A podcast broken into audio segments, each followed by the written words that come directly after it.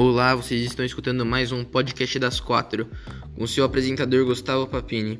Hoje a gente veio contar sobre a história de um filme chamado Mãos Talentosas e conta a história de um garoto negro que conseguiu se superar e virar neurocirurgião, um dos mais famosos do mundo. E também ele foi a primeira pessoa a operar um siameses cerebral, que é quando dois gêmeos siameses grudam mais com a parte do cérebro. É, o filme mostra o adolescência, a infância e a parte adulta dele, sendo por três autores o personagem principal, Cuban Golfman Jr., Jailson Fisher, Goes Golferman. O filme é muito bom, né? Mostrando que na infância ele sofria muito bullying por ser negro e, também por causa que, já que ele já era de uma minoria, ele não se esforçava tanto, ele já estava meio conformado com isso. Mas. E então sua nota começaram a cair muito, tipo. Ele não ia passar na escola. Mas vendo isso, sua mãe deu um incentivo para ele e ele começou a ter que estudar por causa dela. E ele ele estudava todo mês, tipo, um livro, dois livros que ela tinha que ela cobrava dele. E depois disso mostra a adolescência dele. Que ele foi para uma escola onde teve muita má influência, ele começou a ficar muito agressivo, tudo mais. E a mãe dele conseguiu arrumar isso e tentar arrumar a agressividade dele.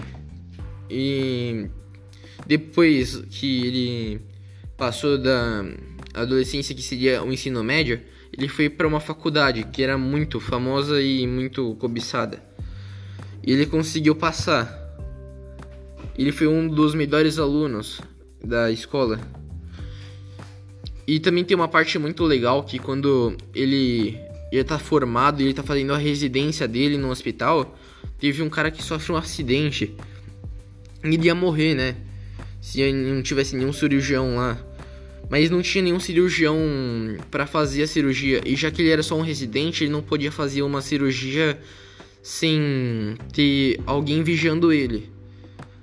E mesmo assim, já que nenhum cirurgião tava lá, ele meio que foi fazer a cirurgia sozinho.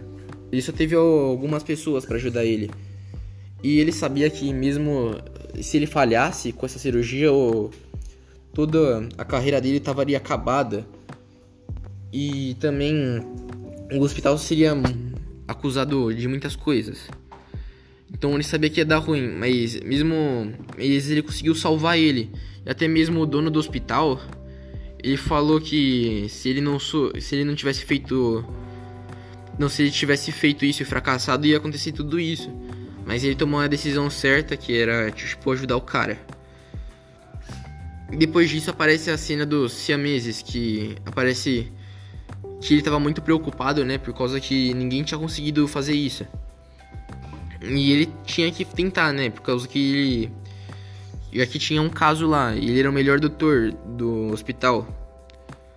Então ele teve que. Ele teve que meio que parar o coração do bebê por uma hora. Sem causar dano cerebral, por causa que se não parasse o coração ia causar um sangramento e matar o bebê. Então ele, ele conseguiu, né? E todo mundo começou a aplaudir ele no final. É bem legal o filme. E também mostra como ele conseguiu se superar, mesmo nascendo com muitas desvantagens. Eu acho que é isso, gente. Muito obrigado por me ouvir e um ótimo dia.